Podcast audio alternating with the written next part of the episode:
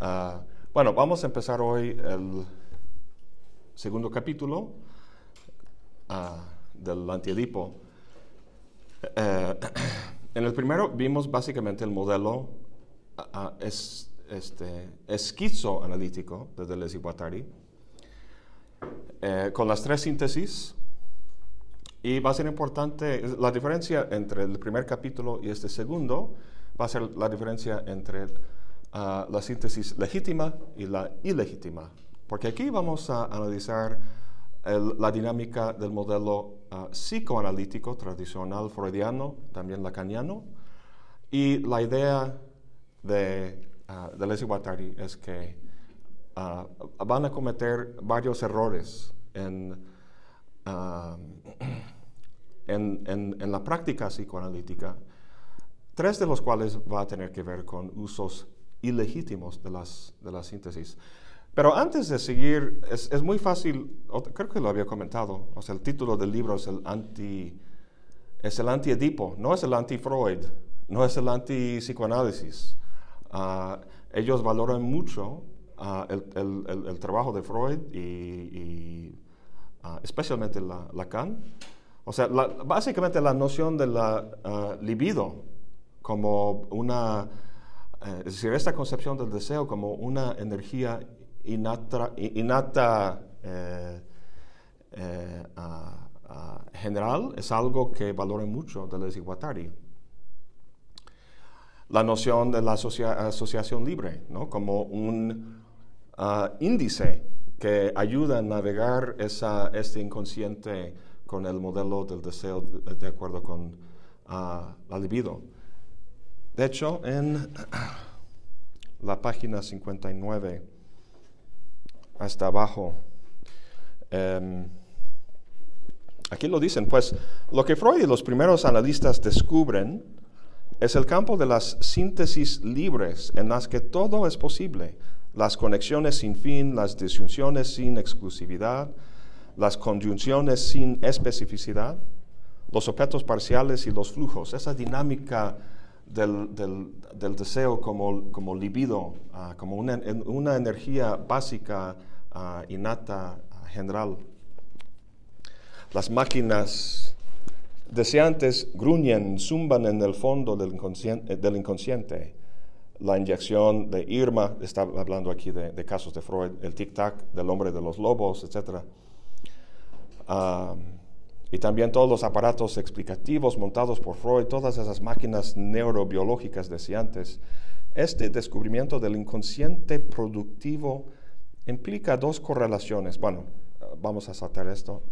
al final dice, todo esto se perderá, al menos se verá singularmente comprometido con la instauración del Edipo soberano la asociación libre, en vez de abrirse sobre las conexiones polívocas, ¿qué significa polívoca?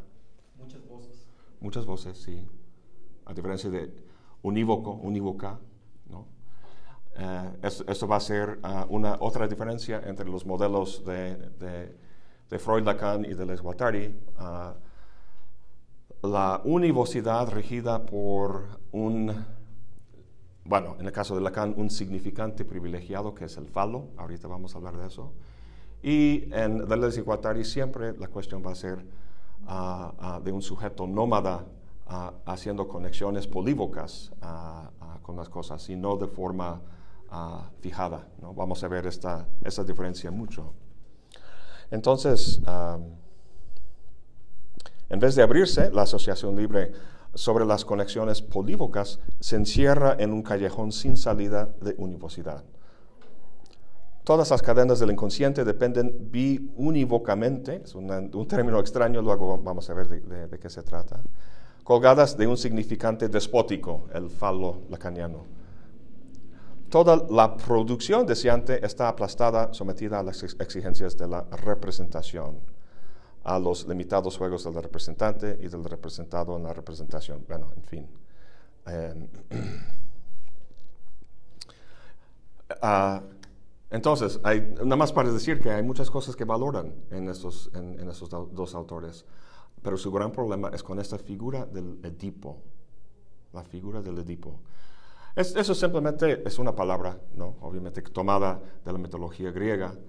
Ah, lo que nos interesa es el, complejo de, Edipo, o, quizá más bien ah, lo, que llaman la edipización, edipización ah, del, sujeto. ¿Qué, ¿Qué, es eso?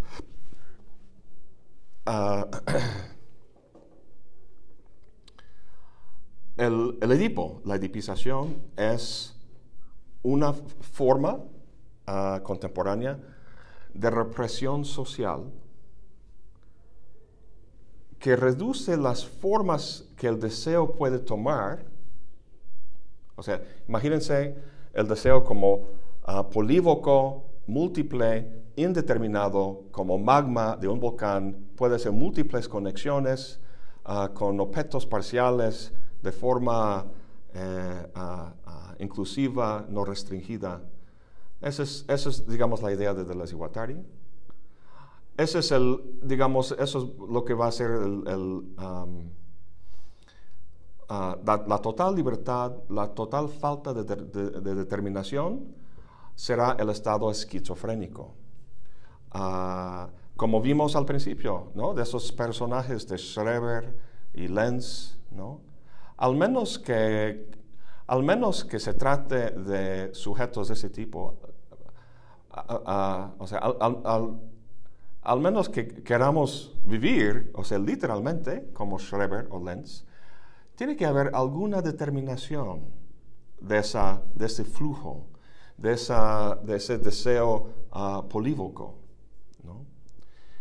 Vamos a ver dos extremos. Un extremo totalmente ilimitado, sin fronteras, sin restricción, indeterminado, esquizofrénico, Schreber-Lenz, y por el otro, el sujeto edipizado, el sujeto con una identidad fija, ah, el neurótico, cuyo deseo ha sido canalizado y, digamos, estrangulado en una sola forma fijada.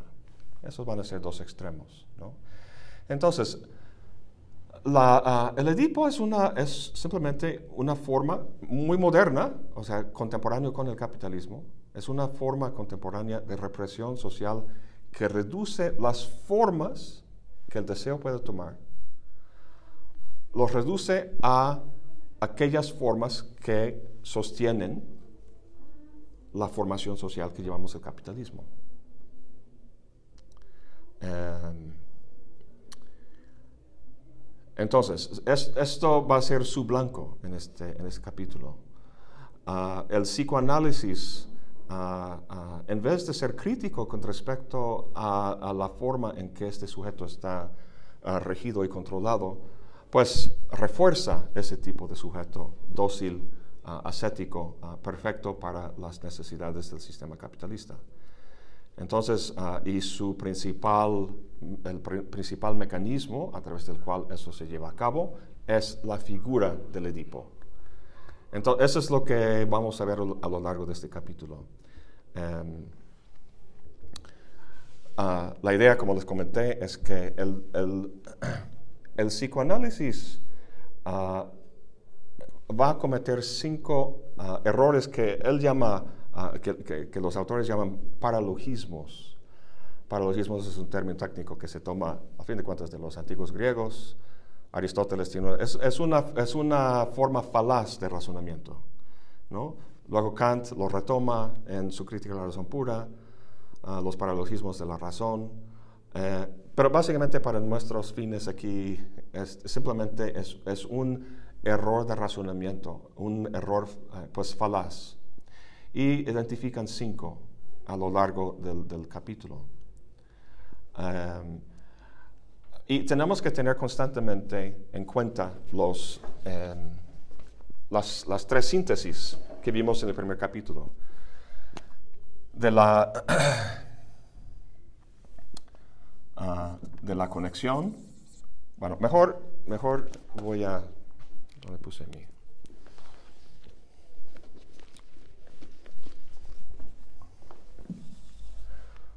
voy a apuntar a los cinco paralogismos o los cinco errores que el psicoanálisis comete Ah, y, luego, luego los vinculo con la síntesis que vimos en el primer capítulo.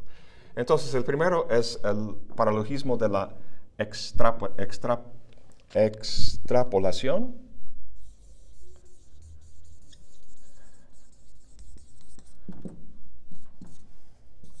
Dos. Ah, un paralogismo que, ah, que, se llama en inglés, lo han, lo han, dejado en inglés porque lo toman de un autor Ah, que escribe en inglés, no sé si es estadounidense, este, Gregory Bateson se llama, y el paralogismo se llama el double bind. Double bind. ahorita vamos a ver qué significa eso. El double bind. Luego, tres, la aplicación biunívoca Cuatro, el paralogismo de desplazamiento. Y como final, el paralogismo de lo que llaman simplemente el, el después. El después. Entonces, uh,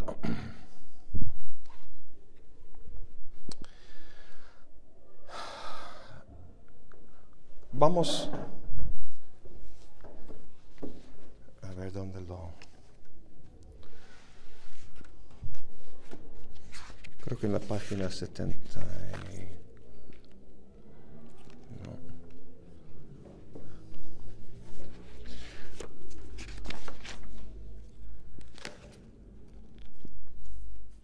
En la página 81. Ah, hasta arriba esto que voy a leer es al final de su discusión de la primera, del primer paralogismo. Ah, y llegando al final, lo, lo, identifican como un paralogismo y explican un poco la forma en que van a llevar a cabo su crítica. Vamos a ver dos críticas, una que podríamos caracterizar generalmente como interna y luego una crítica externa al psicoanálisis. ¿No? Lo que vamos a ver en ese segundo capítulo es una crítica interna, desde desde el propio psicoanálisis. Ah, y en la tercera, donde vamos a tratar las formaciones sociales, como las, las, este, ah, ah, las, sociedades primitivas, el territorialismo, como lo llama, las sociedades despóticas, bárbaras, y luego el capitalismo. Eso va a ser tres formaciones distintas que van a proporcionar una crítica muy interesante desde fuera del psicoanálisis. Ah, recuerden que para el psicoanálisis em, tenemos represión psíquica y represión social. Ah, tenemos el, lugar de la familia, el entorno de la familia y luego el entorno social.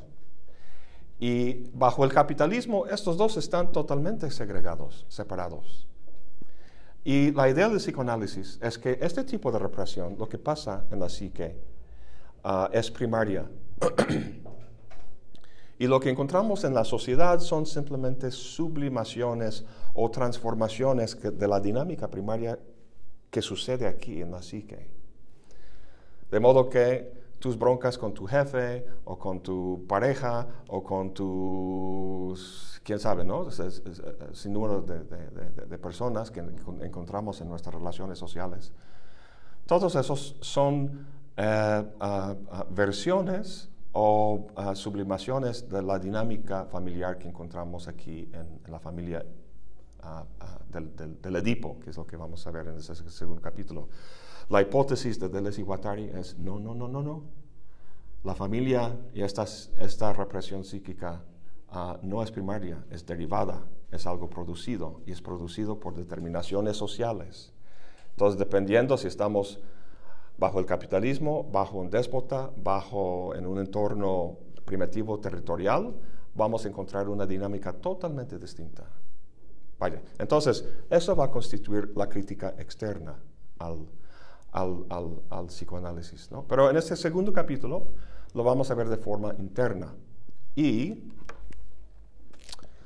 Em, entonces, eh, aquí en 81 dice, en, primer lugar,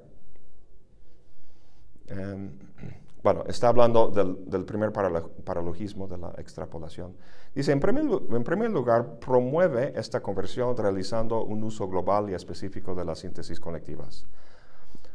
Ah, este uso puede ser definido como trascendente e implica un primer paralogismo en la operación psicoanalítica. Si utilizamos una vez más términos kantianos, es por una simple razón. Los términos kantianos que está usando es trascendente y paralogismo. Eh, Kant se proponía en lo que él llamaba revolución crítica descubrir criterios inmanentes, criterios inmanentes al conocimiento para distinguir el uso legítimo y el uso ilegítimo de las síntesis de la conciencia. ¿Se acuerdan que empezamos viendo la síntesis en Kant? Esas síntesis son inmanentes al, sujeto y, la producción del conocimiento. Entonces, para Kant, estas síntesis constituían una, base ah, inmanente dentro, o sea, dentro del sistema, en vez de llegar de forma trascendente fuera del sistema, ah, para distinguir el uso legítimo y el uso ilegítimo de la síntesis de la conciencia. En nombre de una filosofía trascendental que de forma muy interesante les define aquí como inmanencia de los criterios, denunciaba el uso trascendente de la síntesis tal como aparecía en la metafísica.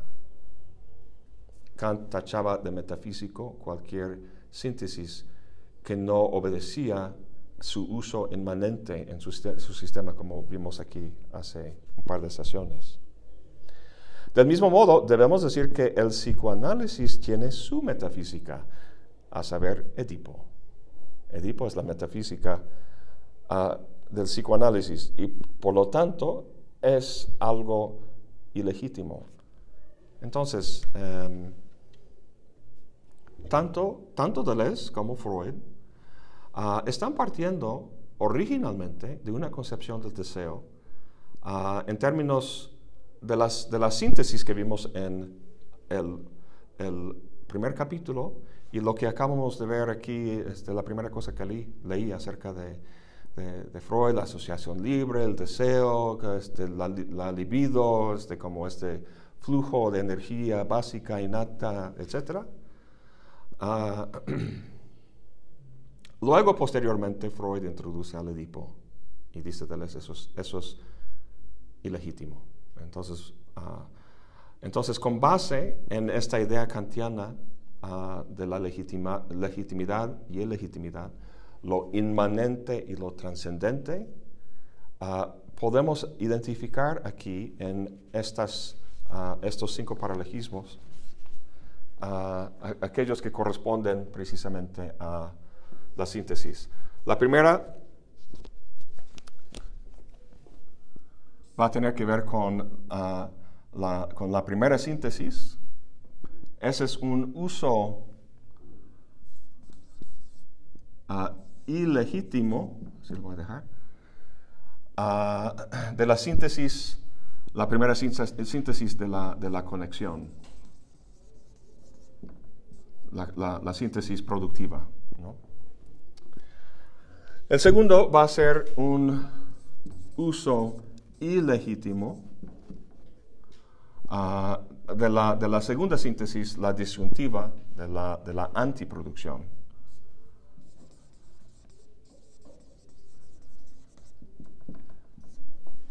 Y la tercera va a ser el uso ilegítimo ah, ah, de la, eh, tercera síntesis de la conjunción.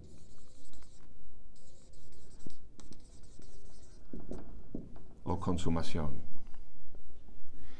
Y hay dos más. Ah, hay tres síntesis, entonces solo puede haber tres usos ilegítimos, ¿no? Esos son los tres. Pero además hay dos errores más que cometen, ah, ah, que comete el psicoanálisis. Todos esos son falaces, errores de razonamiento, razonamientos falaces. Simplemente que esos primeros tres corresponden a, las tres síntesis y constituyen usos legítimos de esa síntesis. ¿no? Entonces,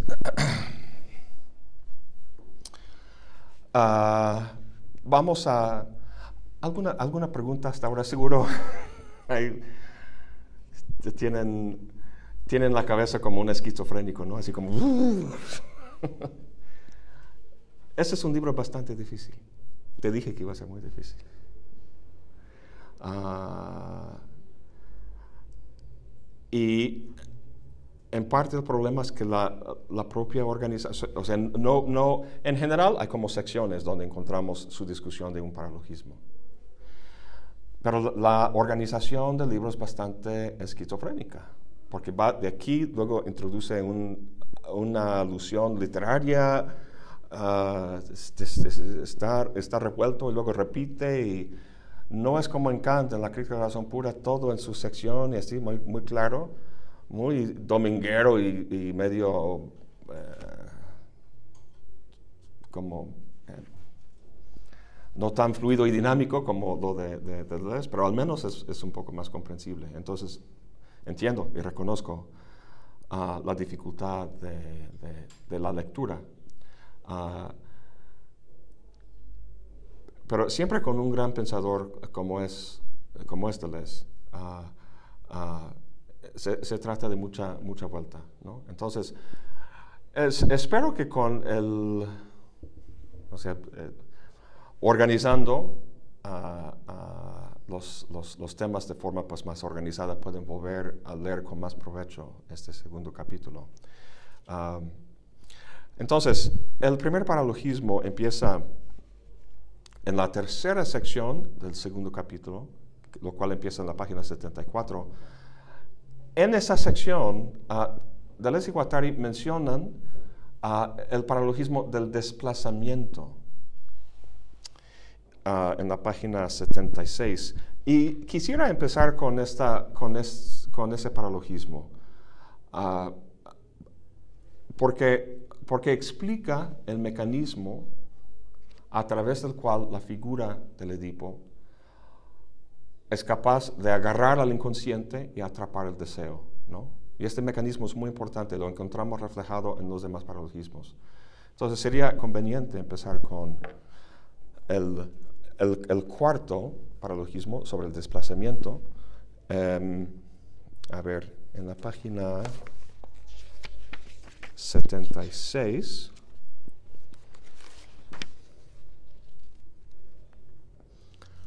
ah, hacia abajo, aquí está hablando de, algo ah, del, escritor ah, Proust, y lo que, lo que dice sobre la, sexualidad. Y entonces dice Deleuze Guattari hacia abajo en la página 76, se da una triangulación que implica en su esencia una prohibición constituyente que condiciona la diferenciación de las personas. Prohibición de realizar el incesto con la madre y de ocupar el lugar del padre. Sin embargo, con un extraño razonamiento, o sea, un paralogismo, con un extraño razonamiento se saca en conclusión que puesto que está prohibido, por ello mismo sería deseado. Esto es lo que, en eso consiste el paralogismo del desplazamiento. Ah, ah, con un extraño razonamiento se saca en conclusión que puesto que está prohibido, por ello mismo sería deseado se prohíbe, el, incesto. ¿no? Ah, es prohibido tener sexo con tu madre o con tu padre.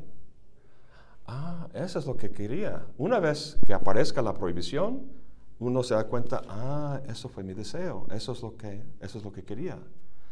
Ah, para Deleuze y Guattari, eso es una dinámica básica del psicoanálisis que es totalmente legítimo. Vamos a pasar más adelante más adelante en el libro, em, em, lo, discuten con más, con más detenimiento. Creo que en 121. En 121.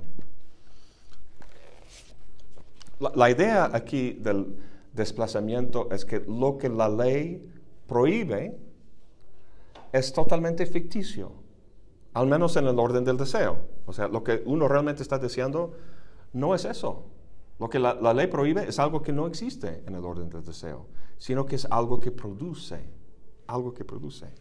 El deseo de tener sexo con tu madre es algo que produce la propia prohibición de tener sexo con, con algún pariente tuyo.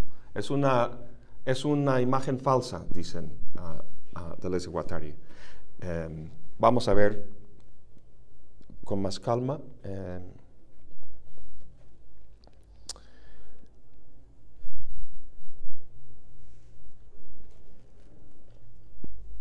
no, en 120, 120 hacia, hacia arriba, dice, la ley nos dice, no te casarás con tu madre y no matarás a tu padre. Y nosotros, sujetos dóciles, nos decimos, luego, eso es lo que quería, obvio. Llegaremos a sospechar que la ley deshonra, que está interesada en deshonrar y en desfigurar al que presupone culpable, al que quiere, al que quiere culpable, al que quiere que se sienta culpable? Hacemos como si se pudiese deducir directamente de la represión la naturaleza de lo reprimido y de la prohibición la naturaleza de lo prohibido. Ahí radica típicamente un paralogismo, todavía uno, uno más, un cuarto paralogismo, pero bueno, lo estamos tratando ahorita, que habrá que llamar desplazamiento. Desplazamiento. Ah, entonces, ¿cómo es posible eso? ¿Cómo es posible que el deseo se engañe? Ah, ¿Cómo es posible que se produzca un, deseo que realmente no estaba ahí originalmente? Lo que dice, vamos a seguir leyendo ahí en 120.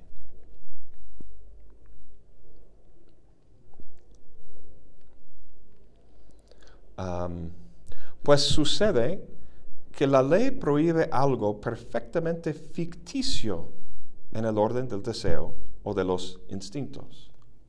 Imagínense que les prohibiera ah, que les prohibiera pararse así de ¿cómo se llama? invertido con la cabeza abajo. de manos? Sí, prohibido hacer eso en esta clase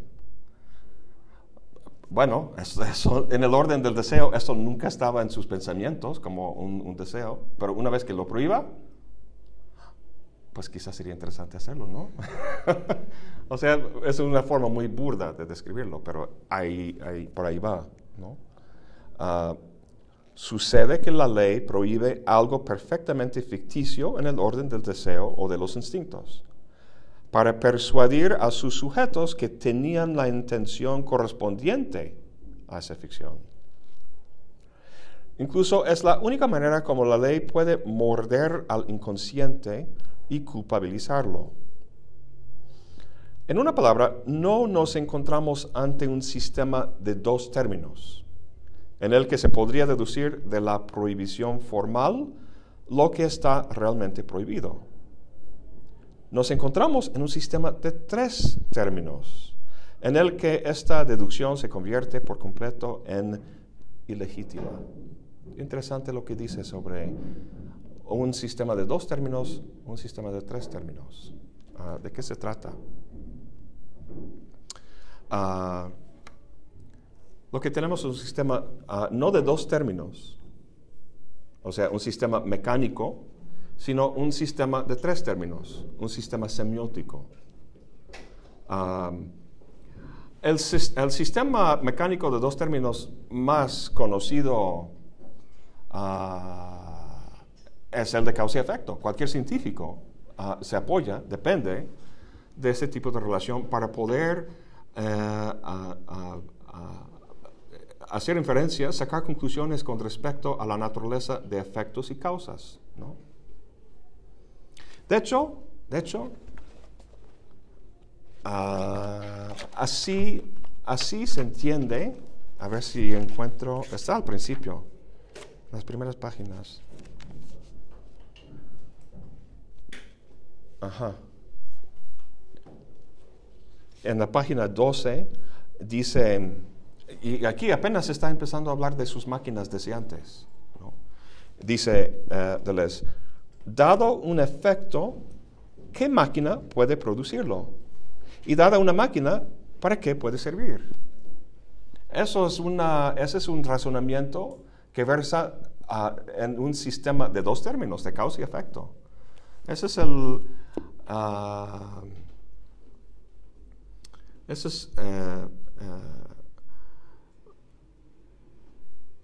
eh, algo que se ha usado mucho en la filosofía, especialmente moderna. Lo encontramos en, en, en, Hobbes, en el Leviatán.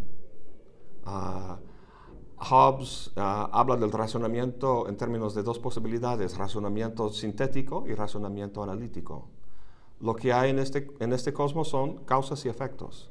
Si tenemos una causa, uh, podemos eh, eh, razonar para ver cuáles son sus posibles consecuencias. Y si tenemos un efecto una consecuencia, podemos hacer un razonamiento para ver cuáles son sus posibles causas. ¿no? Entonces, en ese tipo de sistema, un sistema mecánico de causa y efecto, podemos uh, uh, inferir a partir de, de, una causa o de un efecto la naturaleza del, contrario, el efecto o la causa. Sin embargo, aquí no nos encontramos con un sistema de dos términos, sino un sistema de tres términos. No es un sistema mecánico, sino un sistema semiótico. Semiótico. a ver, ¿dónde estamos?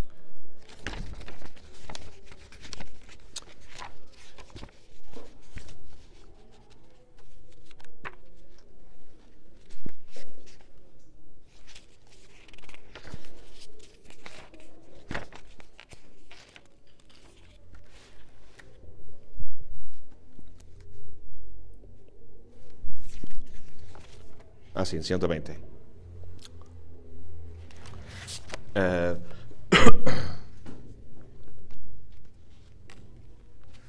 ¿Cuál es la, diferencia? En un, en un, sistema semiótico de tres términos, una conclusión puede sacarse que sea falaz o ilegítima. Eh, ¿De qué manera? Explican eso de forma bastante confusa. No, no, no sorprende, ¿verdad? En la página 120, en la, a, continuación de lo que hemos ya leído, em, nos encontramos en un sistema de tres términos en el que esta deducción se convierte por completo en ilegítima, o sea, la deducción de la naturaleza de uno de los otros dos términos. Dice, debemos distinguir la representación reprimente que ejerce la represión el representante reprimido sobre el que realmente actúa la represión y lo representado desplazado, que da de lo reprimido una imagen aparente y, trucada en la cual se considera que el deseo se deja prender. Edipo es esto, la imagen truncada. A ver, primero vamos a tener claro ah, de qué se trata estas estos términos. A ver.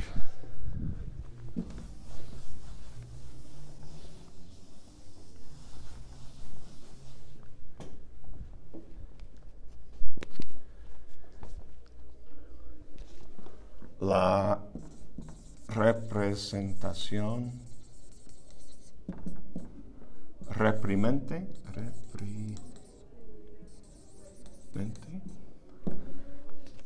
representado,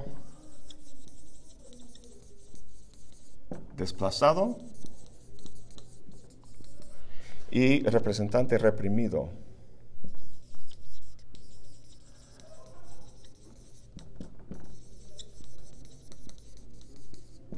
Estos no son más que el significante, el significado y el referente en la semiótica tradicional. Hablan esos términos porque están en un contexto ah, psíquico, psicoanalítico de, de, represión lo que produce la ilusión es precisamente la represión. Entonces, por eso están utilizando esos términos. A ver, entonces, ¿de qué se trata? Ah, la representación reprimente, esa es la prohibición, ese es el, el, signo de la representación o el significante, ¿no? El incesto, Edipo. Esa es la advertencia, la ley, la prohibición, ¿no? Esa es la representación reprimente. Uh, este significante genera por la misma lógica de la, de, la, semiología sausuriana que estableció, estableció Saussure hace tanto tiempo, un significado correspondiente. Recuerda que el, significado no es el objeto, no es el referente, no es la cosa ahí fuera del mundo. significado es el otro lado de la moneda del signo. El signo está compuesto de dos elementos, el significante y el significado. Entonces, em, el significado que genera, ¿sí? En este sentido, eh, la crítica que hace eh, Deleuze Guattari también le pegaría a las filosofías de la, de la representación, como la de Kant. Claro. O anteriores, Descartes. Claro. Esa es, una, esa es una versión o ejemplo de la clásica eh, ah, crítica post-estructuralista post a la filosofía de la representación.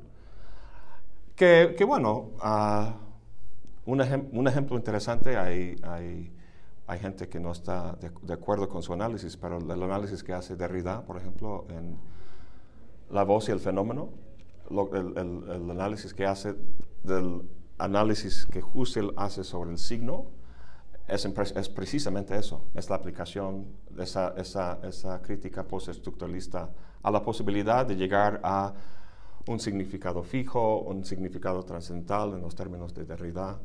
Ah, pero aquí en ese contexto vamos a ver cómo ellos lo, expresan. Entonces tenemos esta representación reprimente, que es, que es el significante, el signo, la ley, la prohibición, ah, la advertencia contra el incesto o contra el tema que sea, ¿no? en este caso pues Edipo. Este significante genera un significado correspondiente, que es el representado desplazado, el representado desplazado. con lo cual quieren decir la imagen distorsionada del deseo. El significado aquí es, ah, pues, precisamente el complejo de Edipo. Pero esto es una imagen falsa. Ah, el significado, el significante más bien, esta, esta prohibición es algo que se utiliza para como engañar o atrapar al deseo. El deseo mismo es el representante reprimido, aquí la tercera en la lista. la acción del significante, la prohibición, es lo que desplaza el deseo hacia ese significado. Entonces, Ah, podríamos visualizarlo de la siguiente forma. Aquí tenemos el flujo del deseo como un río, vamos a, imaginar. ¿Qué conexiones va a hacer el deseo? ¿Qué objetos va a escoger? ¿Dónde va a enchufarse? Pues hay muchas posibilidades. En, el modelo los objetos son parciales y las conexiones son polívocas, no hay, es decir, es, casi esquizofrénico, y caótico en sus posibilidades.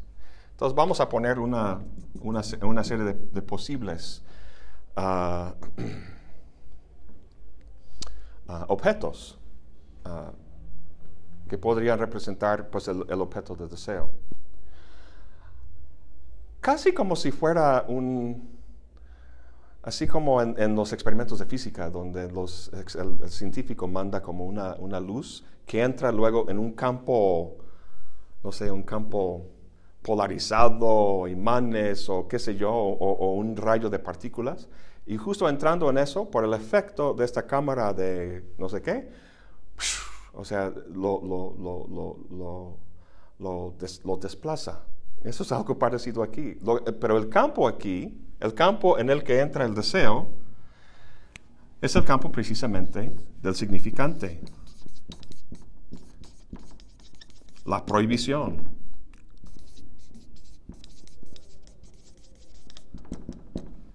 Que lo, que lo, por su, ah, lo estoy ilustrando con, con, algo así material de la física, de la ciencia, y, y, y, no es así literalmente, ¿no? Pero hablan aquí en términos de desplazamiento como si no existiera la prohibición, si no existiera el significante, el deseo simplemente podría hacer múltiples ah, ah, conexiones. Pero con el significante lo desplaza a un significado erróneo, una imagen falsa, hueca, que no significa nada realmente. Fíjense que es como, en inglés hay un dicho, de los niños, que es totalmente falso. Y todo el mundo lo toma como totalmente verdadero, pero es falso por completo. Y dice lo siguiente, uh, en inglés, sticks and stones may break my bones, but names will never hurt me. Uh, palos y piedras pueden romper mis huesos, ¿no? O sea, se trata de los niños en el receso, en la escuela, en la primaria y que los otros niños le dicen cosas, ¿no? Le dicen nombres o como gordo o pendejo, estúpido, algo por el estilo. Entonces, supuestamente en ese momento el niño dice, palos y piedras pueden romper mis huesos, o si me tiras o me pegas con palos o me, me tiras piedras, esos pueden romper mis huesos. Pero los nombres jamás me pueden dañar, jamás me pueden lastimar. Y es falso, totalmente falso. Los nombres, las palabras, son las cosas más ah, ah, fuertes y, consecuentes que hay en, el mundo. Michel Foucault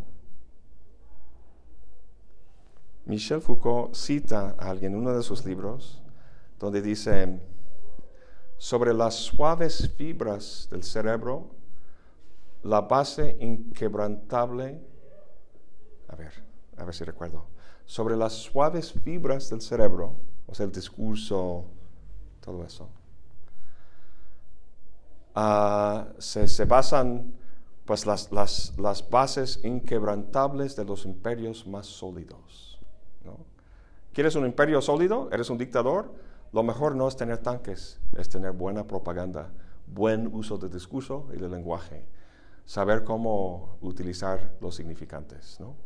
Entonces, el punto aquí es que eh, cuando alguien, un padre, le dice a su hijo ¿no? cosas feas, o sea, palabras, está arrojando significantes. Pendejo, eres pendejo, no haces nada bien. ¿no? Entonces, esos significantes crean significados que son falsos porque no corresponden a algo en la, en la realidad del orden del deseo del niño pero el deseo es como engañado para vincularse con ese significado erróneo. Y eso es lo que está, esa es la dinámica que está pasando aquí en el paralogismo del desplazamiento. Ah, y es un... Ah, no constituye uno de los ah, usos legítimos de la síntesis. Sin embargo, es, es algo ilusorio, porque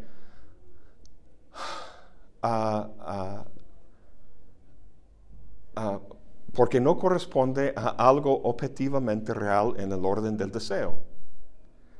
Entonces, lejos de ser, lejos de ser reprimido por eso, el, deseo edípico es de hecho producido, no existe anteriormente. Esa es, la idea básica. Em,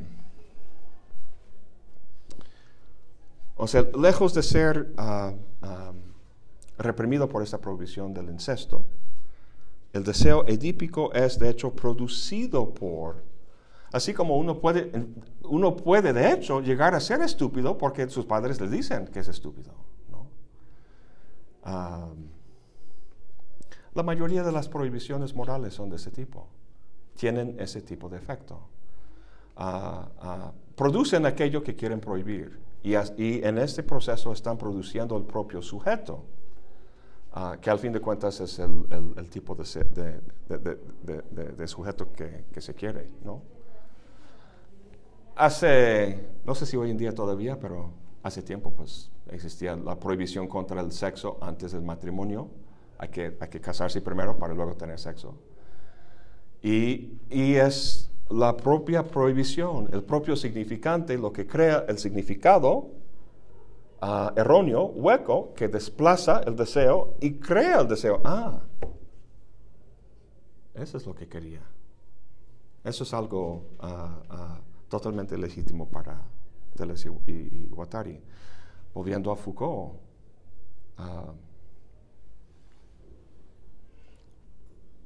en la historia de la sexualidad, dice, el homosexual nació hace 150 años. O sea, llegó a existir el homosexual hace 150 años. Entonces, cuando salió su libro y la gente lee eso, dice, pues no, está, está mal, es un mal historiador, es Michel Foucault. Y no, tenía toda la razón. El homosexual nació discursivamente hace 150 años a través del discurso médico. Antes lo que existían eran sodomitas, ¿no? Ah, como dice Foucault,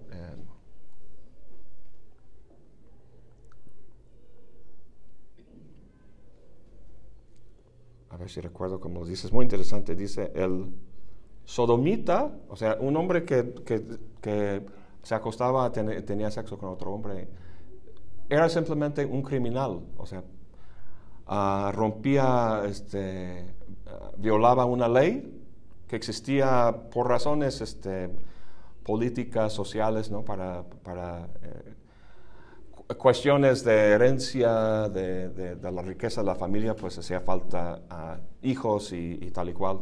Entonces, por razones de ese tipo, se, prohibía la homosexualidad. Entonces, si un hombre pues tenía sexo con otro hombre, era una, simplemente un acto ah, delictivo, era un criminal, pero no era un perverso. Solamente hace 150 años nace el homosexual que se convierte no en criminal, sino en perverso. Eso es algo, es fascinante su análisis.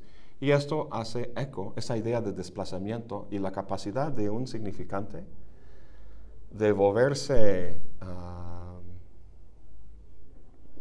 es decir, la, capacidad... Y bueno, esta, esta cuestión del, del, desplazamiento es fundamental para que el Edipo agarre al inconsciente y que se implante como un deseo, deseo real, que luego tiene que ah, manejarse, eh, prohibirse, reprimirse, uh, ah, etc. Entonces es, es algo ah, engañoso. Eh, pero más que nada, no engañoso al nivel de ideología, así como una clase tratando de dominar a otros a través de, una estrategia muy consciente, sino que simplemente es como una ilusión óptica, ¿no?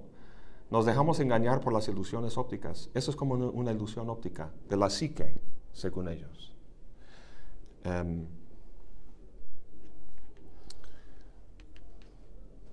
Habíamos hablado de la, codificación un poco, codificación, recodificación, descodificación. El, deseo en su estado, ah, digamos, en su estado como magma, su estado ah, no diferenciado, uh, esquizofrénico, es, como, es el, deseo sin código, descodificado, totalmente indeterminado. Entonces, lo que la prohibición del incesto Ah, prohíbe realmente es el deseo descodificado. Esto es, eso es algo que no, no puede permitirse. El deseo, el deseo descodificado sería la destrucción de la sociedad. Así, lo dice muy, muy bonito aquí en alguna parte, no recuerdo. Ah, entonces, lo que prohíbe, lo que proscribe la prohibición del incesto es precisamente el deseo descodificado. Y lo que crea, lo que produce a través de su imposición con el significante de la prohibición, es el deseo codificado, el deseo que toma ciertas formas en la familia nuclear, como veremos en, los ejemplos aquí en el segundo capítulo. bien, entonces eso es el chiste del, sistema de tres términos, ¿no? Sistema de dos términos, un sistema mecánico, causa y efecto. Tal y como es la primera síntesis. La primera síntesis es una serie binaria, lineal, de, cosas en conexión. Eh, lo que tenemos en la segunda síntesis es la creación de un sistema sígnico, el cuerpo sin órganos. El cuerpo sin órganos es un sistema semiótico. Y es, ¿cómo se dice? Como es algo de doble filo. Lo bueno, ah, si, no, si, si la dinámica tanto de los organismos como del cosmos no llegara a crear algún sistema de registro, ah, de, grabación, ah, ah, pues de, registro, entonces la primera síntesis se fijaría en los hábitos instintuales y las cosas no cambiarían, no habría progresión, no habría, no no habría cambio. ¿no? estaríamos todavía chupándole el seno de la madre en vez de, comiendo una gran cena francesa, ¿no? Ah, de, varios platos. Entonces, el, chiste es que la variedad y la variación en la, en, la conducta posible está ah, ah, posibilitado por el sistema sígnico que permite, que registra el cuerpo sin órganos. Pero eso se presta al lado oscuro, o sea, el doble filo. Por el lado bueno está la posibilidad de variación y de cambio. Por el otro lado está la posibilidad del engaño, de la, mentira, de la captura del deseo para servir a, intereses, a fin de cuentas, sociales, como veremos en el tercer capítulo. Y, bueno, ese es el, los, dos lados, digamos, del asunto. Ah, como dije, al menos que queramos vivir como Schreber y Lenz, tiene que haber alguna, alguna eh, determinación de esta producción deseante. La, pregunta es cómo y en qué, en qué medida. Deleuze y Guattari no tienen problemas con la representación como tal. Aquí vemos la palabra representación. No están en contra de la representación.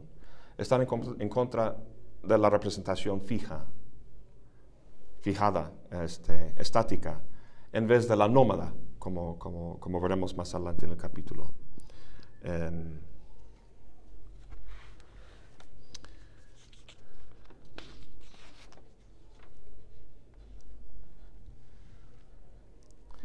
Bien.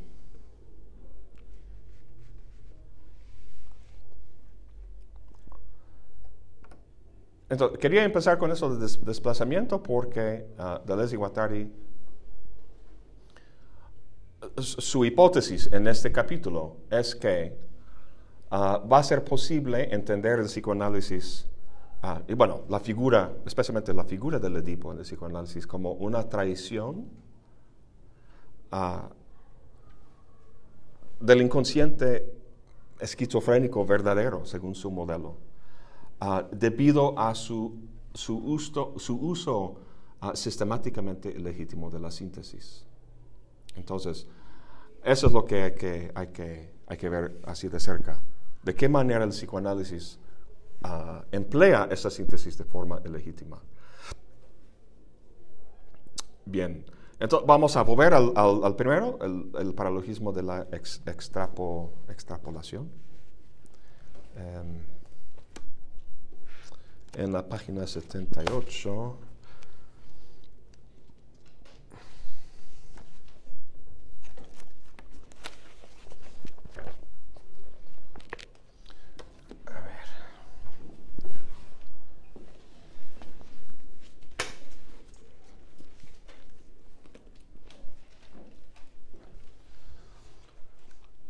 Estoy buscando mi... ¿Qué horas son? Las 5. Las 5. Estaba buscando mi iPad. Este no lo encuentro. Ah, bien, vamos a, a ver eso de la extrapolación.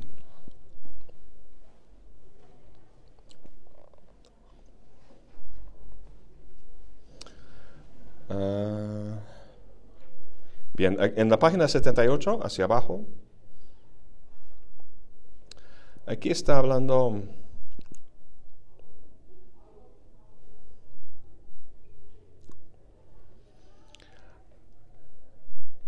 ahí donde dice, se nos dice, se nos dice que los, los objetos parciales están tomados en una intuición de totalidad precoz del, primero, eh, ¿qué significa objetos parciales? Vamos a tener esto claro. Cuando habla de objetos parciales. Pues está haciendo referencia a las pequeñas máquinas que se unen en la primera síntesis. La boca, el seno. Sí, sí. No estamos hablando del seno de la madre, simplemente estamos hablando de un seno. El seno es un objeto parcial. La madre es un objeto entero o total, ¿no? Al cual le pertenece pues senos y otras zonas erógenas, ¿no? Entonces, uh, eh, en la primera síntesis se parte de esta, esta relación con objetos parciales este, uh, exclusivamente. Pero se nos dice que los objetos parciales están tomados en una intuición de totalidad precoz del mismo modo que el yo en una intuición de unidad que precede a su realización. Saltando las paréntesis dice, es evidente que una totalidad, uh, unidad semejante, no se establece más que sobre un cierto modo de ausencia, como ese del, del que carecen. Aquí eh, estamos encontrando la noción de falta en Lacan. Es evidente que una totalidad, unidad semejante no se establece más que sobre un cierto modo de ausencia, como ese del que carecen los objetos parciales y los sujetos de deseo. Desde ese momento ya todo está realizado. En todo lugar encontramos la operación analítica que consiste en extrapolar un algo trascendente y común pero que no es un universal común más que para introducir la carencia en el deseo.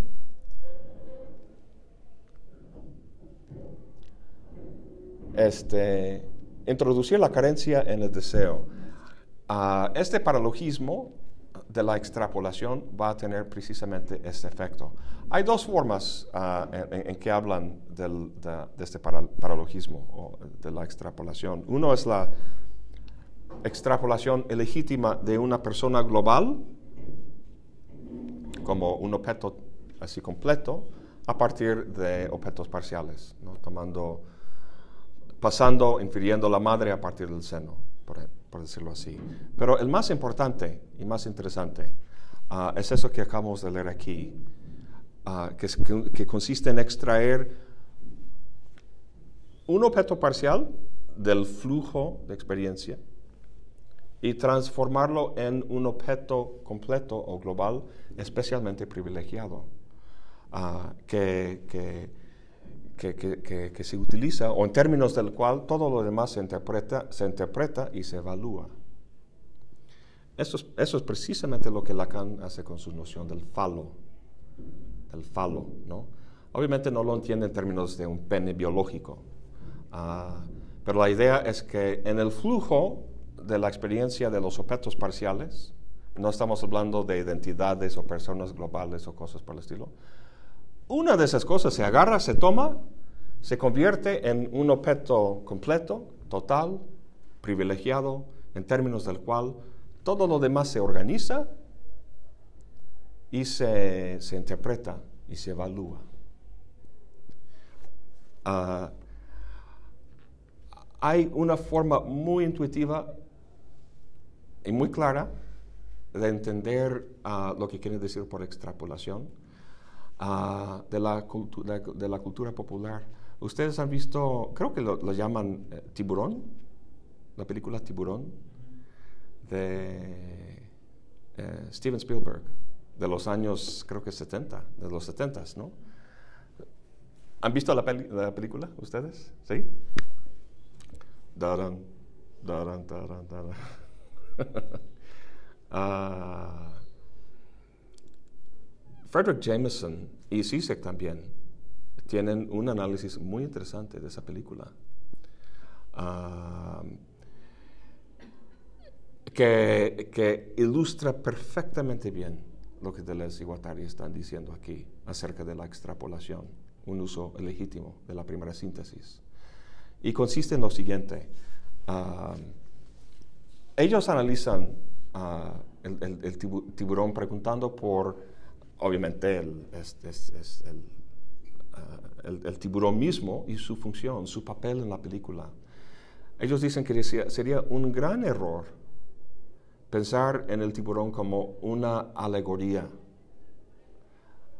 Como si, eh, bueno, la, comunidad que amenaza el tiburón se llama eh, amity, que tiene que ver con así como amigable o, amigo, ¿no? En latín, creo, amicus, ah, proviene de, de, paz. En fin, es una isla que se llama Amity en la película. Entonces, sería todo un error interpretar esa película y especialmente la función y el papel del tiburón en términos alegóricos, como si el tiburón fuera el comunismo, ¿no? Y Amity, pues los Estados Unidos, y así como una gran alegoría de ese tipo. Em, dicen que la verdadera vocación o papel o función del tiburón ah, no reside en algún mensaje que tenga, sino en su capacidad de absorber y organizar todos los antagonismos e intereses de los protagonistas o de los de los de los este, de la gente en esta comunidad. ¿Qué quiere decir eso? Se, me vino a la mente eh, ese dicho del Señor de los Anillos. Ah, un anillo para dominar sobre los demás. ¿Cómo es? Un solo anillo para... Ajá, un solo anillo para, para, regir o gobernar o dominar a los demás anillos. Pues imagínense que los anillos fueran como objetos parciales, ¿no? En esa película encontramos muchos objetos parciales, objetos sueltos por aquí y para allá. Uno de esos objetos, el tiburón, toma un lugar privilegiado que es capaz de organizar y determinar la forma de relación de los demás objetos. ¿Cómo es capaz de hacer eso? Sisek dice que el tiburón es fálico, en el sentido lacaniano, el tiburón es fálico precisamente por la, razón de que no tiene ningún significado en sí mismo. El tiburón no tiene ningún significado en sí mismo, ah, sino que produce la ilusión de que el texto o la, película ah, en su totalidad tiene sentido debido a su presencia. Gracias a la presencia del tiburón, la película tiene, el texto, ah, ah, bueno, la película se, basa sobre un libro, tiene estructura, tiene sentido. Em, dice que la emergencia del tiburón como, como símbolo no añade ningún significado nuevo a la historia, sino que simplemente reorganiza los significados que ya estaban, los significantes que ya estaban ahí, al vincularlos al mismo significante. El significante siendo el, el tiburón.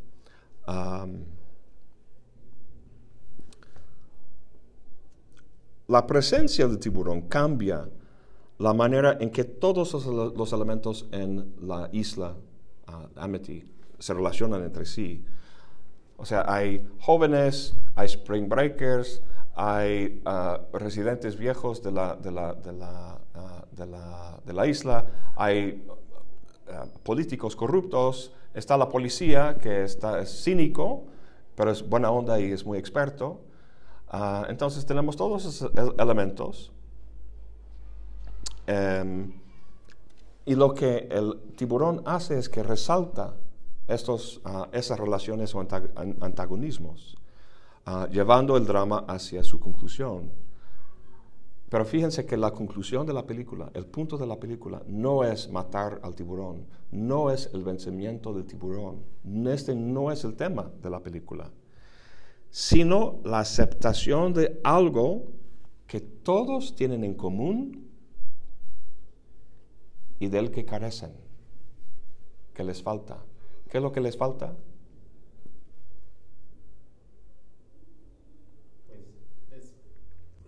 creo que esta es obvio, ¿no?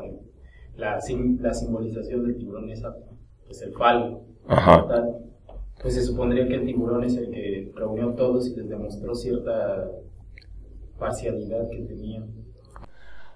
¿Parcialidad o egoísmo? Egoísmo. Sí. Ah, para, para, llevarlo al tema sí, lo, psicoanalítico, egoísmo. Sí, lo que les falta es el espíritu cívico, la, su unidad como grupo. Eh, sería interesante, ah, ah, o sea, para ilustrar eso bien, uh, lo mejor sería imaginar la película sin el tiburón. ¿Cómo sería esa película sin el tiburón? Pues esos varios grupos haciendo lo suyo, esta dinámica de, si no una armonía, pues tampoco un conflicto, simplemente diferentes este, ah, aspectos de la, de, la, de la, isla, de la, comunidad, andando en lo, en lo, suyo, sería una película bastante aburrida, porque vamos a ver esta película, ¿no? Em, entonces, sin el tiburón, todos esos, eh, lo que Deleuze y Guattari llamarían deseos moleculares, utilizan ese, este binario mucho, molecular, molar. Molecular quiere decir chiquito, molar, grande. Molecular parcial, molar completo o entero. Entonces, eso depende del, del, del, de la, contexto, la situación. Uh, eh, desde el punto de vista de la comunidad, cada individuo es molecular, ¿no? Uh, pero desde el, el, punto de vista psíquico, psicoanalítico, la persona el individuo es molar o global con respecto a los deseos parciales que son moleculares. Entonces todo depende de, escala. Pero sin el tiburón en la película, todas esas dinámicas o deseos eh, ah, moleculares continuarían así en una dinámica X. Ah, pero con la aparición del tiburón todo cambia, dicen este, Jameson y, y Entonces, estas ah, múltiples relaciones de repente se encuentran enfrentadas bajo una fuerza externa, la del tiburón.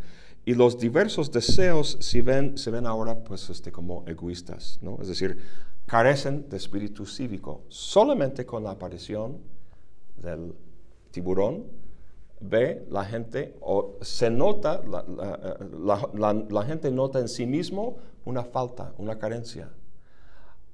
Hace falta que cooperemos y que venzamos a este, a este enemigo en común que tenemos. Eso es lo que aglutina, aglutina y crea un grupo en la, en la comunidad. Entonces, el, el tiburón es tanto castrante como fálico, para usar este término bastante lacanianos. Es castrante en el sentido de que, en que niega a, la comunidad sus placeres normales, en la playa, este, nadando, estando en la playa, en un barquito, una lancha, eh, este, haciendo las cosas propias de la playa. Todo eso se separa de repente con la aparición. Entonces, los, pues, básicamente los castra. Y también castra al sistema económico. los capitalistas no pueden sacar provecho económico de la gente gastando dinero en la playa. Entonces, en ese sentido, el, tiburón es castrante. Ah, pero más importante es que es, uh, es fálico. ¿En qué sentido? Ah, antes de la aparición, antes de la aparición del, tiburón, eh, los diversos placeres, las diversas actividades que hacían los diversos grupos de la comunidad parecían ser simplemente partes independientes que no pertenecían a ninguna totalidad, simplemente eran por ahí, por su propia cuenta. Con la aparición del tiburón, estas diversas actividades parecen de repente ser las partes desconectadas de una totalidad ausente. La totalidad ausente es el grupo unido, el civismo de los habitantes de la isla de Amity. Y ellos todos ah, constituyen partes desconectadas ah, de esta totalidad ausente. Entonces, el aspecto fálico consiste precisamente en aceptar esta perspectiva, aceptar esta función del tiburón, porque reorganiza ah, la función y la distribución del deseo totalmente en la isla. Entonces, con el tiburón, ah, sin el tiburón, las cosas cambian radicalmente. En el caso de la película, la razón por la que funciona también es que funciona de forma fálica, en el sentido de reorganizar el deseo, la, dinámica del deseo de, los, de, las, de, las, diversas partes de la, de la isla y los pone en cierta relación entre sí ante una carencia, ante una falta. Sin ese significante privilegiado no existe la falta, según Deleuze y y vaya, el hecho de que la película sin tiburón nos parece aburrida y la película con el tiburón, tiburón nos parece emocionante, ya es una indicación de la medida en que nosotros hemos sido edipizados. Fíjense. O sea, lo que el espectador espera en la película. ¿Eso qué quiere decir exactamente? O sea, que toda forma de represión o toda forma ¿Qué quiere decir qué? Perdón. Ah. ah. la figura del tiburón. O sea, que toda figura prohibitiva o de represión este, va a ocasionar una cohesión o un social que ayude a una organización. O sea, que es necesaria la represión. En, en, el ejemplo del tiburón, y ya ligándolo un poco con la cuestión política de, de, por ejemplo, sí, eso, esa falta, esa cohesión va, va a permitir la organización de la sociedad y de los individuos. ¿Y en eso está de acuerdo? En eso ya no estaría de acuerdo, por ejemplo, Deleuze. Sí, porque se, está criticando la falta, obviamente como el móvil, pues no tiene que ver con la producción deseante de, las, de los efectos parciales, vamos. Sí, Deleuze y Guattari obviamente van a reconocer la realidad de la falta, pero la falta no proviene de una dinámica psíquica, sino de una dinámica social, donde ciertos actores privan a otros sectores de los bienes y, cosas necesarias para la vida, para disfrutar la vida. Pero eso lo vamos a ver en, el tercer capítulo. Pero aquí lo que, lo que el espectador de la película ah, ah, espera es precisamente esa, esa, ese control o edipización justa de toda esta producción deseante, caótica y sin rumbo, ¿no? que, que, que existe en una película sin tiburón. Lo que no puede ver es esa, es esa cultura hippie y free love y, todo eso, ¿no? Tenemos que ser productivos, tenemos que hacer algo, organizarlo y dominar y ir a la guerra o algo. Ah, vaya, Tiburón, la película Tiburón, ah, es, es, simplemente un ejemplo de un género bastante amplio que caracteriza a la mayor parte de las películas de Hollywood lo vemos especialmente en las películas del, viejo oeste, los, los western, ¿no? Ese género. Ah, tiene todos los... Tiburón tiene todos los elementos de un viejo, eh, de, una película ah, ah, del oeste. Tiene un pueblo un poco aislado, tiene diferentes actores en el pueblo que tienen ciertas relaciones entre sí, siempre un alguacil o policía o autoridad eh, que, trae alguna, que es un poco cínico o está así como ya, ya por jubilarse casi, siempre en las películas el bueno está casi por jubilarse y luego llega ese último, último trabajo. Y luego un enemigo, una amenaza externa que viene. Entonces, sin el enemigo en común, no hay nada como un enemigo en común para unir a un pueblo. El punto es que, el punto es que la falta o la carencia que la gente siente en esas películas, que hay que, que, hay que remediar, hay que cumplir, ¿no? Al unirse y al vencer al, al, al malo, no existe anteriormente. No existe como algo, algo natural, algo necesario. Es algo que aparece únicamente con la aparición del eh, la amenaza externa, ¿no? O sea, un alien, o sea, todas las películas de Alien, eh, Independence Day y esas cosas, son, son así. Em, entonces, el, punto es que el, tiburón en, las películas del oeste son los nativos, los, los, los indios, ¿no? Esos, ellos son la amenaza externa. Em, no, no, tienen significado en sí mismo, no son significativos en sí mismo. Eso no es su función. Su papel es de reorganizar los demás significantes, aglutinar los demás uh, significantes o elementos en la película a este, y esto los organiza. Y en ese momento de organización es cuando surge esa sensación de, de, de, de, carencia, de que lo que hace falta es que nos unamos. Pero bueno, hay muchas, hay muchas uh, Aquí en esas películas siempre es una cuestión de, de, espíritu cívico, eso es lo que falta.